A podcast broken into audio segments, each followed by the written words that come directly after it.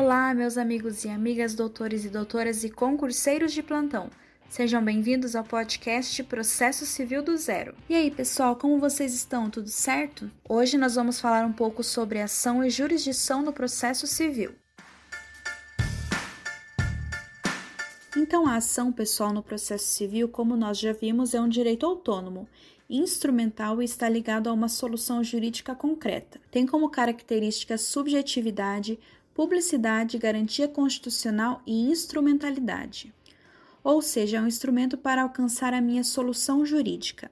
E quais são os elementos dessa ação? Bom, são as partes, os sujeitos que são configurados como autor e réu, pedido e a causa de pedir, que é o fato jurídico que fundamenta a ação do autor e deve estar sempre junto com o fundamento jurídico, a razão jurídica do meu pedido. Então, basicamente, o judiciário quer saber quem é você, o que você quer e por que você quer, beleza? Agora nós vamos ver as condições para regular a ação, que segue uma teoria eclética. Basicamente, são três as condições para que ela exista. Primeiramente, precisa existir legitimidade da parte. O autor precisa ter seu direito lesionado e o réu precisa ter lesionado o direito do autor. O interesse de agir, que é, quer dizer que eu quero provocar o judiciário, e a possibilidade jurídica do meu pedido significa que o meu pedido precisa ser juridicamente possível para o judiciário. Vamos começar então sobre a legitimidade. Temos aqui a legitimidade ad causa ou ordinária,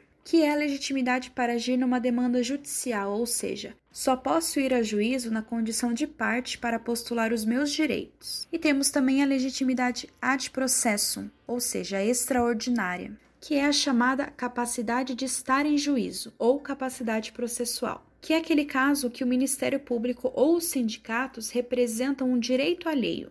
Sobre a possibilidade jurídica do meu pedido, ela vem com a ideia do interesse de agir, ou seja, a necessidade, utilidade e proveito da tutela jurisdicional, de acordo com o artigo 17 do CPC.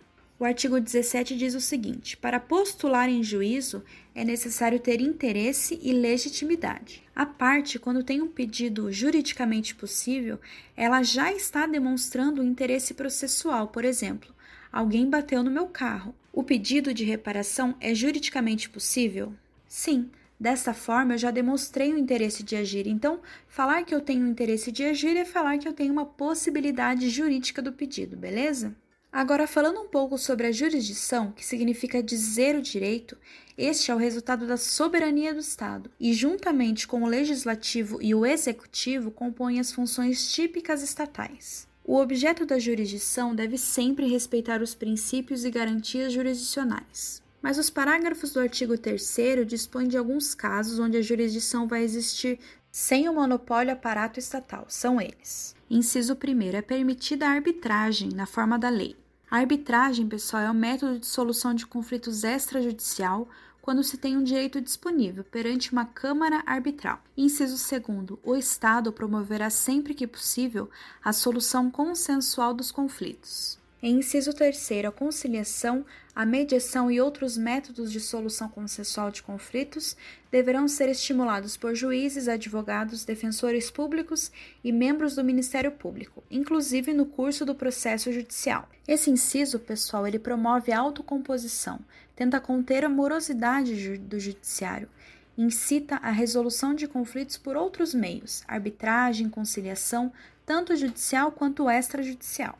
Bom, como vimos, pessoal, o judiciário sempre incentiva essa prática de resolução de conflitos. Isso também é chamado de fenômeno da desjudicialização. E ele diz respeito à propriedade de facultar as partes de comporem seus conflitos fora da esfera judicial, desde que sejam juridicamente capazes e que tenham por objeto direitos disponíveis. Bom, vamos falar agora sobre algumas características da jurisdição.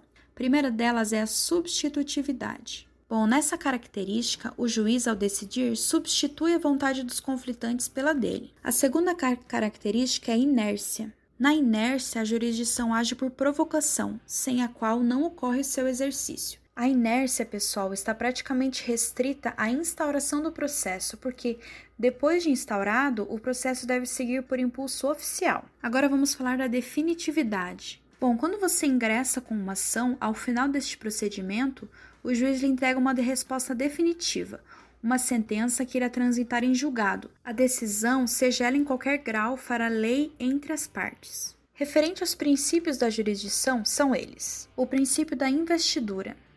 Significa que a jurisdição somente é exercida por quem tenha sido regularmente e legitimamente investido na autoridade de juiz, em regra por concurso público.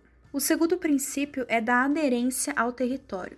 Os magistrados somente têm autoridade nos limites territoriais do Estado.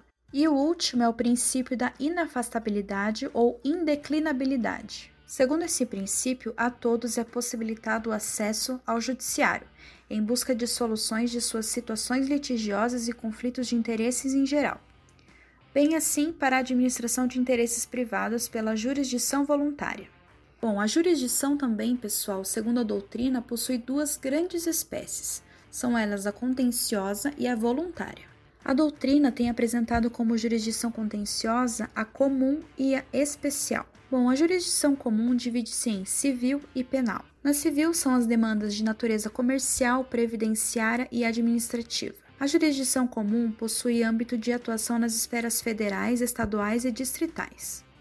A jurisdição especial divide-se em trabalhista, militar e eleitoral. E todas essas jurisdições possuem primeira e segunda instância, possibilitando análise nas decisões pelos tribunais superiores competentes de cada decisão, conforme a matéria tratada.